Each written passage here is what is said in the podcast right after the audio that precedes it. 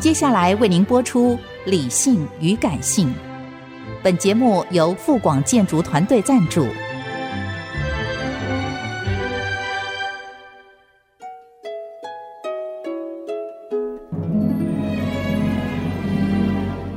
理性与感性不是天平的两端，而是一方向另一方渗透、影响，暂时取得上风的过程。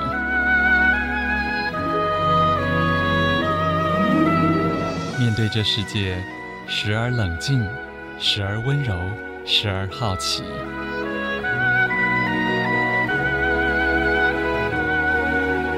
我是陈乐融，陪伴大家一起理性与感性。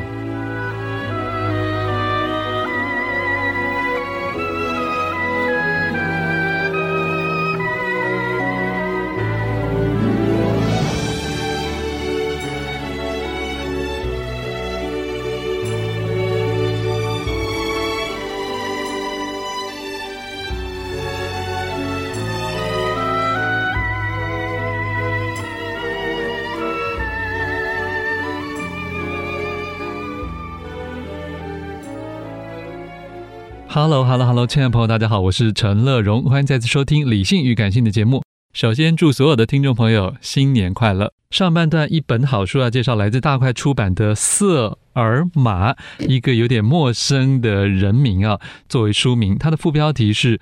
逃离希特勒魔掌却成毛泽东囚徒》，这是一个人物传记。欢迎大块出版的这本书的编辑陈孝普，孝普你好。嗨，你好。是，先跟大家讲一下，我在介绍四尔玛之前，我就应该先介介绍一下这个成书的过程，对不对？嗯，对对对，这个书还蛮特别的。他一他的这个传记的主人就是这个瑟尔玛本人，他的儿子跟女儿现在在荷兰，嗯嗯，他们移民到荷兰去。他们经过很多次的这个跟这个作者的这个见面以后，他们发现那个作者是一个很适合写他们家里传记的一个人。嗯 OK，写他妈妈的传记，对，写他妈妈传记的这个人，因为因为他他们发现这个人他讲话比较平实，然后比较不会那么多渲染，比较不会那么多夸大。那他们觉得说这个可能风格跟他们比较接近吧，所以他们就后来想说，哎，那这个人看起来是蛮适合的，所以就请他帮他妈妈写这个传记。嗯哼，那另外一方面也是因为他妈妈嗯过世以后是几乎没有留下任何东西，就是连骨灰都没有。嗯哼，那相对来说，他们的祖母，他们祖母是因为被希特勒那个时候迫害的其中一个是他们是犹太人，对对对对，所以他们那个时候在欧洲，他们是有一个那种砖块的，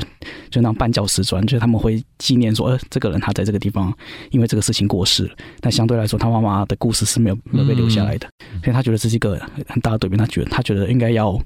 应该要留下一点什么东西，所以就是想说，哎，找个合适的人来帮我们写这个东西。是就是找到这个作家卡洛卡罗琳卡罗琳维维瑟嘛，对对对对对，然后甚至他们还已经先想好了，希望能出中文版，呃所以也自是己是去找一个译者，对对对在对荷对兰，对对对，那那这个译者他蛮特别的，他本身他是台湾人哎呢，他是台湾人，他是台湾人。 但一开始收到译稿的时候，其实我有点这个惊讶，就是因为我觉得他的这个读起来的文笔不像是台湾人的文笔，所以一开始我要问了我们的总编辑说：“哎、这个译者他是台湾人吗？”他说：“哦嗯，他是台湾人。”那后来我跟这个译者就是沟通过几次以后，他说：“哦，这个其实我我这样子做是因为我希望可以保留这本书它的一点北京味。”嗯嗯，嗯所以嗯呃，那因为这个译者他本身他是懂北京话的，那他因为跟这个传记的主人的儿女，也就是经过很很长时间的讨论，是所以他就可以比较可以抓到那个北京味在这个书里面。 OK，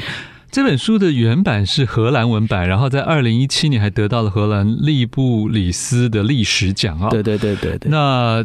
后来又有英文版，然后现在又有中文 版。可是听说他们最早希望把他妈妈在文革期间被迫害的故事是出成简体中文 版。呃，我觉得他们可能在这方面有一点点呃想太多，对不对？当当然他们可能会想要在北京可以流 行，但但是这个东西因为不是很那个嘛，所以对，那边应该不会想要出。 对对对所对以最对。后就是在台湾这边有繁体中文版了、这时候我们就要跟听众朋友正式来讲一下，到底这个肖马瑟尔玛是何许人也呢？她跟她丈夫是在剑桥大学认识的。嗯那他们在剑桥大学的时候是。她刚逃离完纳粹的迫害，然后她在荷兰读了一点书，然后她老师觉得她程度很好。后来经过几次的协调以后，她就到剑桥大学去读，我不确定是英国文学还是英语语言学，嗯因为她有这方面的天分。那她在这个地方遇到她的丈夫，她丈夫是一个这个心理学家，她在那个时候在那边读博士班。那她丈夫毕业以后，他们两个就她想丈夫说是中国人，嗯对，她丈夫是中国人，她是北京人，那他们就想说，哎、他们下一步要到哪里？那一开始她她丈夫本来是要到到香香港对对，本来是要到有一香个港教去任职的教，机会对对对对对。那后来因为那个时候是这个呃毛泽东刚成功，他的这个跟国共内战刚成功嘛，那中共刚建国，呃，所以那个时候他们希望找一批科学家到中国去发展，他们希望可以把这个中国的科学家可以让他们用他们的爱国心去吸引这些人回来。那这个从剑桥大学回来的这个心理学家，他就受命去接待这些从海外回来的中国人。嗯，然后就到北京去工作了。所以他是他在中国算是一个，应该算是官阶蛮高的一个中共内部的人士。是，对，他还那帮忙在成立了心理学，心理所，对，对对对，所以他是算是一个高官。嗯嗯，对，啊、那那个时候他们有一点点犹豫，说是不是要回到一个遥远的异国工作，可是后来想一下，就是他自己的这个瑟尔玛的爸爸是蛮担心的了，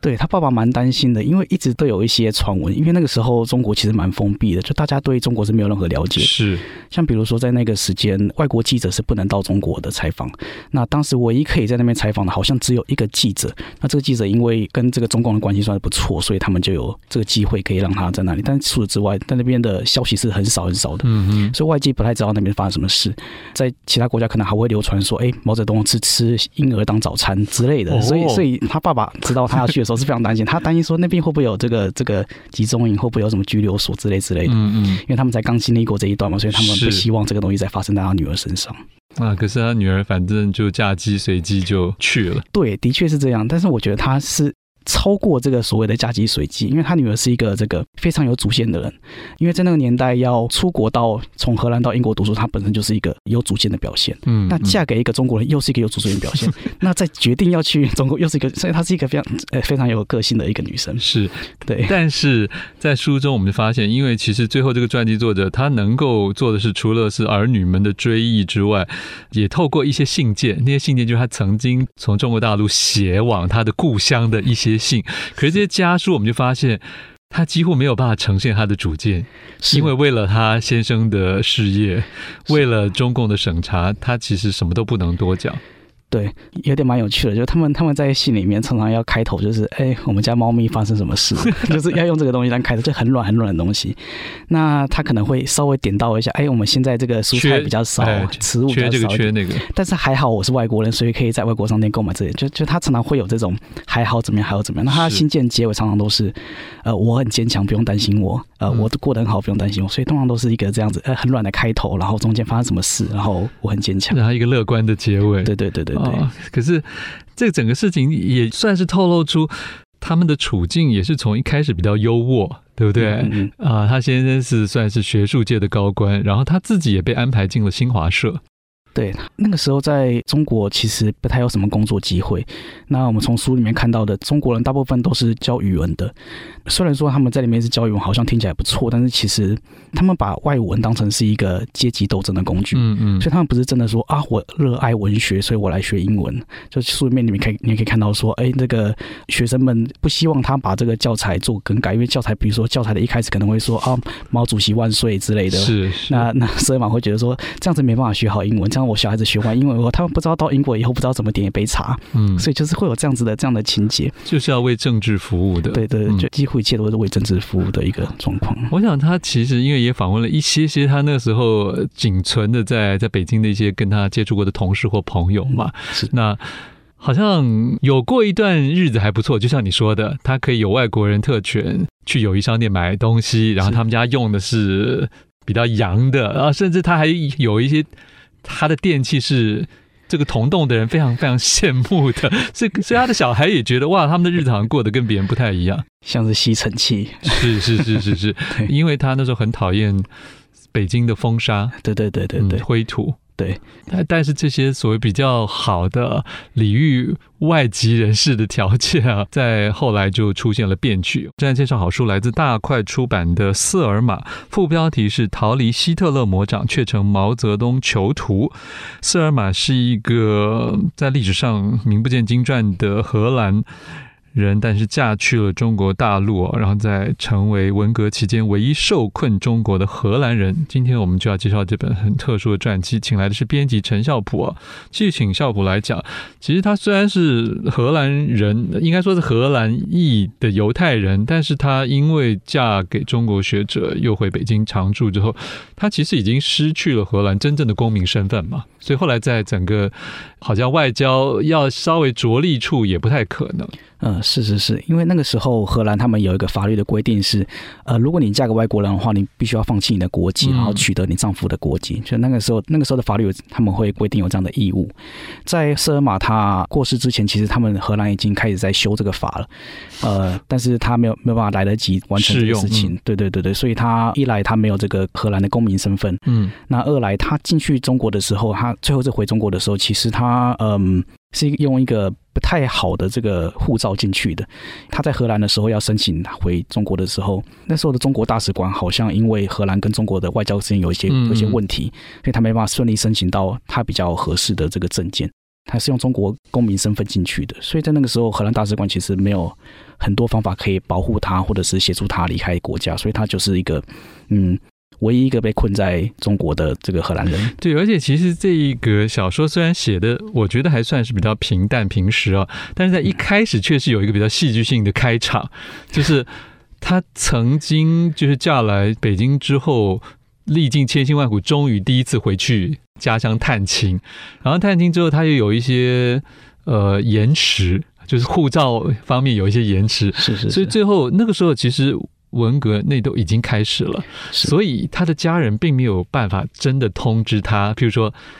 你干脆不要回来，或者你晚一点回来，或者怎么？当然晚一点回来也没有什么意义啦，因为那个文革是个很长的时期啊是。所以在这方面，我觉得算是一个小人物。有时候在历史转折点的时候，真的是也蛮有一点随着命运而安排的。是。那其实那个时候是不太有办法去知道说当下应该要做什么样的对判断，哦，因为太少讯息了。因为那时候基本上没有外国的媒体可以在北京那时做候连报道中国人自己都不知道后来会发展到什么程度。是是是，所以所以那个时候是非常非常的一片都在一些事情都在迷雾之中。那我认为在书里面唯一的这个上帝视角，应该就是瑟尔玛她丈夫，因为她丈夫是中他是里面的高官嘛。哦，嗯，所以你会看到书里面他会说，他的这个爸爸就是这个儿女的爸爸，他们会到书店的一个隐秘的这个空间，他这个空间是被锁起来的，只有共产党高官可以进去看书的。嗯哼，那里面可能就会有一些比较内部的消息，所以我在想，呃，他那个他爸爸应该是在那个时候已经知道风向已经有点改变了。对，但是他也不知道自己会成为被斗的对象。对对对嗯对，因为人有的时候永远都觉得，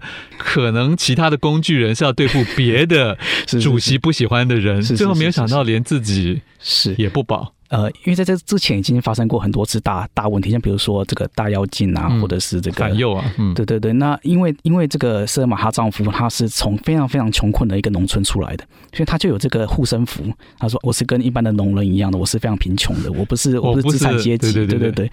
但是到最后到最后，唯一他的他的这个被质疑的点就是，哦，他到外国读书，是有他他有被这个间谍的嫌疑，对对对，而且还然后娶了外国还人，娶外国人，嗯而且、而且他这个瑟尔玛她爸爸。呃，访到北京拜访他们的时候，瑟尔玛她丈夫又在他的这个跟党的回报说啊，他的思想不是很前进，他思想嗯不是很进步，这样就子是他不是很认同我们中国人的革命运动， 对是不对是了？是是是，所以所以这种种一切到那个阶段，就变成是他的护身符已经保不了不他过了。说真的，少普，你不觉得所有的人想要解释什么，到那个时候你想被斗的时候，这一切都是欲加之罪，何患无辞了？是是，我是管你，是什么来历，你就算原来是根正苗红的红二代，嗯在某个阶段也曾经被斗啊，习近平的爸爸也曾经被斗啊，是啊是啊是啊所以是啊，他又是念的心理，又不是什么什么原子弹，什么什么国防科 技，其实那时候他很难被保啊，因为中共的意识形态里没有要管你什么西方正统的心理学，对对。那他们会觉得你的啊学问没有什么了不起 啊，呃，因为因为他爸爸的这个专长是记忆，那里面有一段很很好 笑的地方，对就是红卫兵他说啊，这个记忆没什么好搞的，如果毛主席的话这么重要，那你就会记得；如果不重要的话，你就不会记得。所以就是一个完全被意识形态掌控的一个状况。了嗯解。所以他其实，在初期的时候，他们应该算是夫妻都被抓了，然后小孩就被那个了，对，然后就被送劳改呃对，嗯嗯，然后他们就再也没有见过瑟尔玛了。车马刚被抓的时候，他们有两次见面的机会，嗯因为那个时候刚好、呃因为太多人的小孩子要被送去了，要被送去这个这个而且兄他们兄妹是还被拆散的，对对，他们是要单独见面，不能一起。这个第一次见面的时候，瑟玛他只说了一句啊，你要去的地方很冷，你要穿，你要穿暖，你要穿好这样。那第二次去的时候，瑟玛，我在想那个时候他的心意已决，他已经就是放要弃他寻的人生死。。嗯，他里面描述的他表情很木讷，他没有没有做任何有点的表示冷漠之类之类。对对对，所以他是一个我觉得很可能精神已经被迫害的有一点失常了。是是是是是，因为他是一个这么有主见的人，然后这么的这个怎么有办法去接受这样的被整天被、不过讲到这一点呢，所谓因为因为编姐一直强调她主见这件事情，可是如果真的看全书，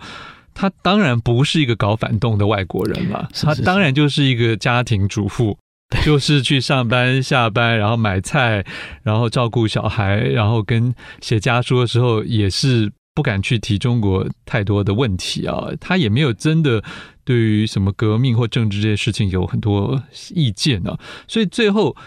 有一些外国人，因为事实上还是蛮站在红潮的中心的。里面还有提到一个他曾经认识的人，嗯那个人后来对他有一些对瑟尔玛也有一些盖棺定论的批评，是他们会说瑟玛太个人主义是了，他嗯意思说你不 够，你不够红，而且你不够共产党员对对对的对对为人民牺牲服务，所以你还有这么多的抱怨跟想法。对对对，圣马这群比较没有这么激进的人，把这些人称作百分之两百的中国人，就是他比中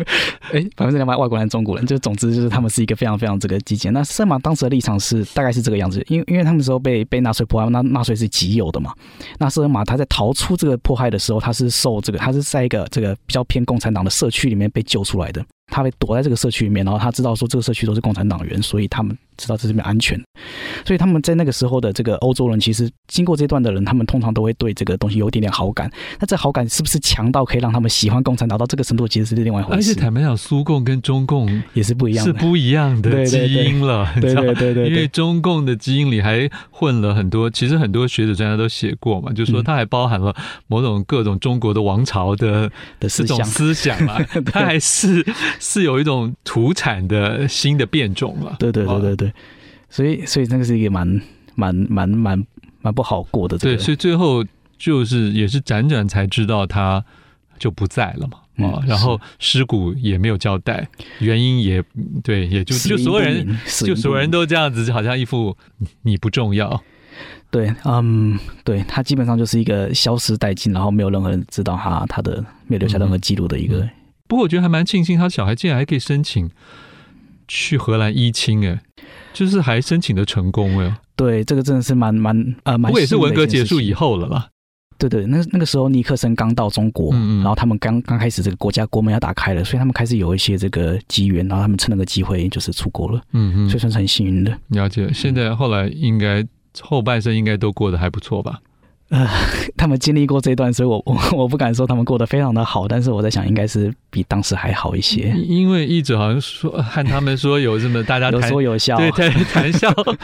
自如，然后呃好。不过我相信能够为他的这个这个王母做这样一个历史的见证，也是很好的了。对对 OK，谢谢我们的编辑陈孝普谢谢带来这本《瑟尔玛》。